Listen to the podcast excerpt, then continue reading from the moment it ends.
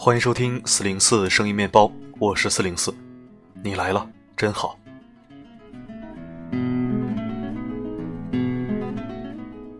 最近有听友在后台留言说：“四零四啊，你是不是遇到什么事儿了？怎么最近分享的内容都是有点负能量的？”首先感谢这位听友对我的关心和对四零四声音面包的关注。其实我没感觉最近的内容有多负能量，我反而觉得是正能量，只是口味辣一点。观点尖锐一点。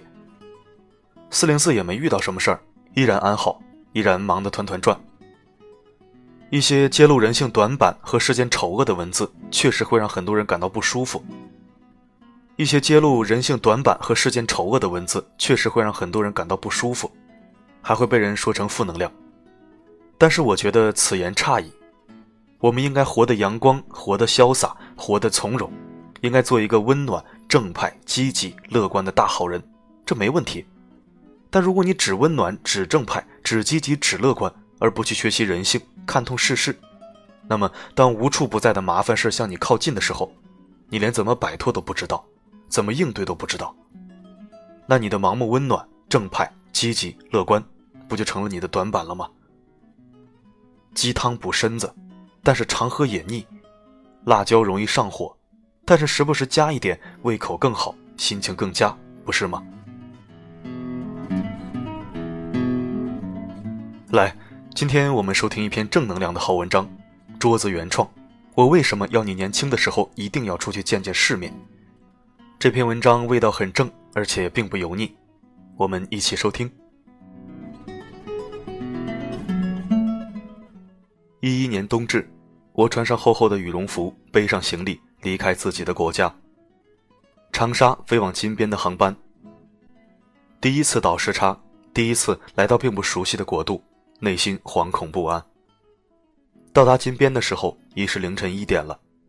下飞机后，一股燥热扑面而来，身上的羽绒服成了十足的累赘，连忙脱下。出航站楼之后，看到了柬埔寨朋友正在等待我们的温暖的脸。柬埔寨朋友告知。到我们要去的地方还有五个小时车程，于是我们坐上了他的奥迪越野车，一路上摇摇晃晃。歪歪斜斜招牌上面的文字，异域风情的建筑，随着车子行驶，远去的城市灯火变成一道道扑朔迷离的光和影。我摇下车窗，睁大眼睛，像个出生的婴儿般对这个陌生世界充满好奇。柬埔寨朋友开了一个小时车程后，困了。把车停在路边，准备休息。我们对他说：“我们不困，换我们开吧。”他犹豫了一会儿后同意了，反复告诉了我们几遍这边的路线和注意事项。其中一个哥们儿有柬埔寨驾照，我们一致决定给他开，我坐副驾监督。双向车道并不宽，凌晨的路上没有车，我们怕出意外，骑在路中间驾驶。雾霭重重，夜色缱绻。车子的灯光像两根大的铁柱，在黑暗的世界里横行扫射。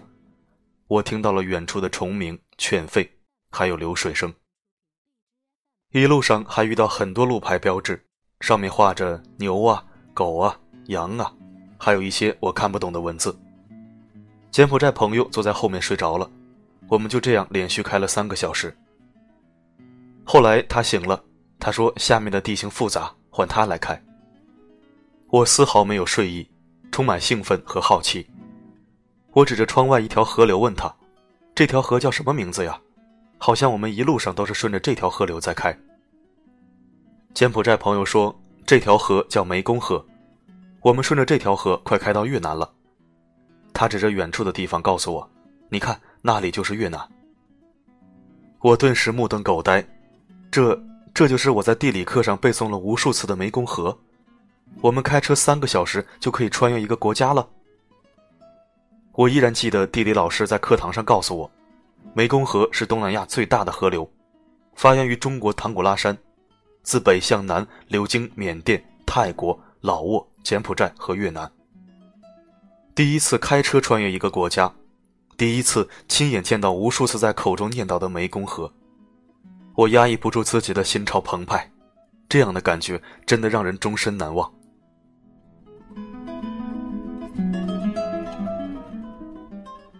接下来的几天中，我们游玩了吴哥窟，在西港看到了没有任何污染的大海。这里有数不尽的岛屿，随处可见的僧人，森严肃刹的寺庙，富丽堂皇的宫殿。大街小巷都收着扎手的昆虫，品种繁多的热带水果让人眼花缭乱。去寺庙烧香拜佛，需要脱鞋跪拜进去，以示虔诚。这里的天气似乎每天都是晴天白云，这里的冬天从来不会下雪。然而，我发现，在这样美好的环境里，却住着很多落后的人群。他们大部分人还生活在我们上个世纪的年代，土屋茅房，小孩子整个夏天终日穿着一条内裤，只是为了省买衣服的钱。工地上的建筑工人拿着每个月一百多美元的工资，折合人民币一千元不到。男女都是从事力气活，中午就是支起一个木架子，烧火熬点粥喝，喝完继续干活。这里民风淳朴，信奉佛教，服务人员给一美元的小费，他们就会非常高兴，给你帮很多忙。他们虽然日子过得苦，但是很快乐。从柬埔寨回国后。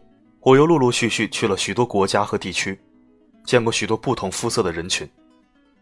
我看到香港普遍工作压力很大，开的士司机大部分都是几十岁的老人，但是他们心态乐观，有的老人每天会在车里面更换鲜花。菲律宾很多乞讨人员，现在还有饿死人吃树皮的事情发生。由于国家穷迫，大量务工人员纷纷外出打工。菲佣因为其吃苦耐劳、英语棒的优秀品质，成为全世界最受欢迎的雇员。迪拜的男人可以娶几个老婆，但是绝大部分家庭却还是一夫一妻。乌克兰的美女真的很多很多很多，但帅哥也同样很多很多很多。骆驼为什么要叫沙漠之舟？因为沙漠没有水电，什么都要骆驼驮进去。它们的毛还可以编织成毯子，搭建帐篷。欧洲坐一趟火车可以游玩很多个国家，很多地方墙壁上甚至可以看到二战时候枪弹留下的痕迹。我见过无数个远洋船员，他们跑过一百多个国家。我听他们和海盗作战的故事，听他们在各个国家和当地美女搭讪的故事，听他们船在荒岛遇难抛锚后自救的故事。然而，他们可以经历这些奇闻趣事，却不得不面临几个月见不到家人，连续几天一直在大海上漂流，看不到陆地，封闭的船舱，时刻紧绷的神经。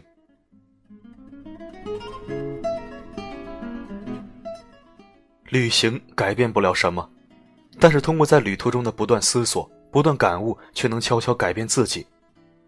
二十几岁的时候，我走过很多路，见过很多人。听过很多故事，透过这些人和事，我不断思考，不断感受。我发现，其实每个国家、每个人都生活的很无奈。你享受着国家好带来的丰厚福利，却不得不承受因国家小来自强大国家的压迫。你享受枪支给你带来的自由，却不得不承受因自由带来的杀戮。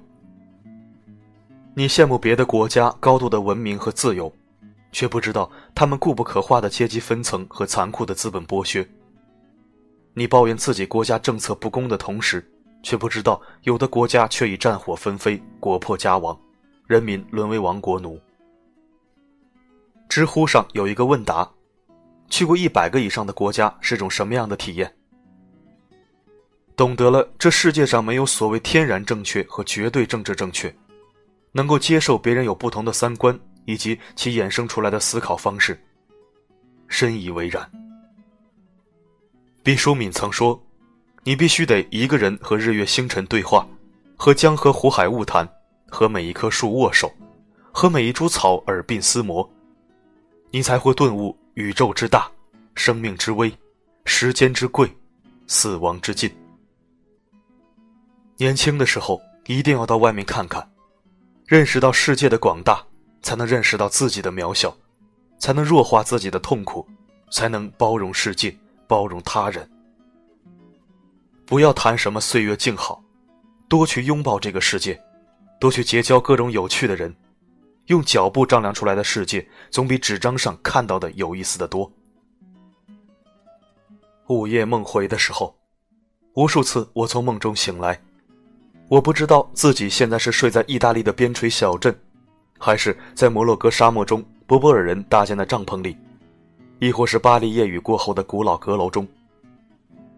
但我的心是安定的，沉浸在像电影般回放的记忆中，感到无比珍贵和美妙。每当我遇到挫折，感觉手足无措的时候，我知道，柬埔寨还有很多人为了每个月几百块的工资累死累活。科索沃年轻人在生下来的时候，家园就被战争摧毁，他们拿着护照，大半个地球都不会承认。非洲很多少女在童年的时候就被强制实行割礼。还有无数我这个年纪的男孩或女孩，他们拿起武器，加入了保卫国家的军队中，根本没有时间去读书、恋爱。和他们相比，我的这点小小挫折又算什么呢？电影《一代宗师》中有句台词：“习武之人有三个阶段，见天地，见众生，见自己。”我想了很久，我觉得不仅习武之人有这三个阶段，人生亦是如此。我们见到广阔天地，见到芸芸众生，最后才会见到一个完整的自己。海明威曾经说过一句话：“如果你足够幸运，年轻时候在巴黎居住过，那么此后无论你到哪里，巴黎都将一直跟着你。”这句话也回答了：年轻的时候为什么你一定要出去见见世面？因为你的气质里藏着你年轻时候走过的路、读过的书、见过的人，以后无论你在哪里，他们都将一直跟着你。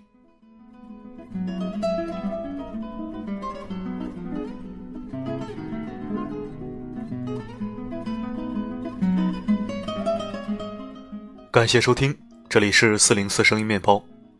今天是面包听友子飞玉安之玉的生日，在这里我们一起祝他生日快乐，时刻保持好状态，每天都有好心情。大家也可以在留言区祝福他，我也很感谢这位小美女一直以来的支持和关注。上周末竞猜结果的前五名回答正确的听友不要急，你们的音频我会尽快录制好，然后给到你们。时间不够用，你们一定会理解我的。我是四零四 not found，不管发生什么，我一直都在。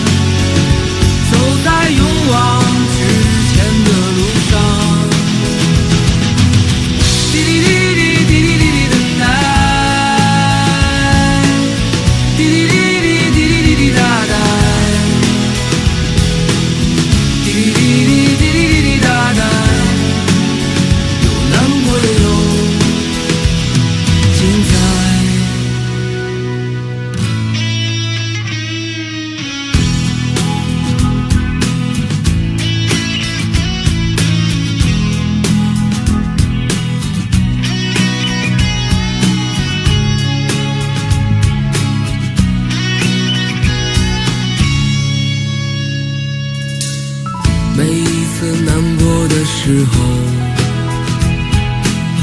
就独自看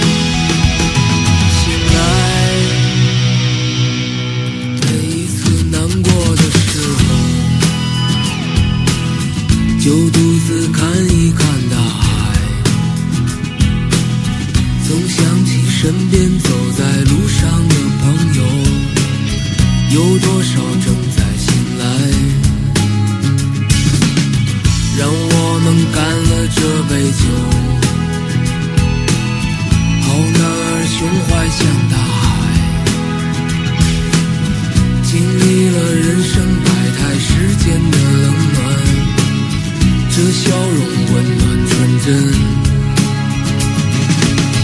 每一次难过的时候，就独自看一看大海。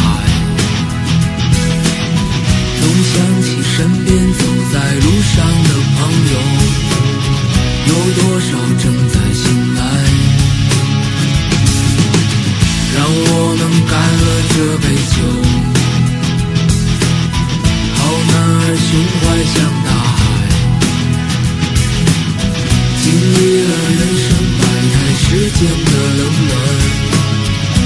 笑容温暖纯真。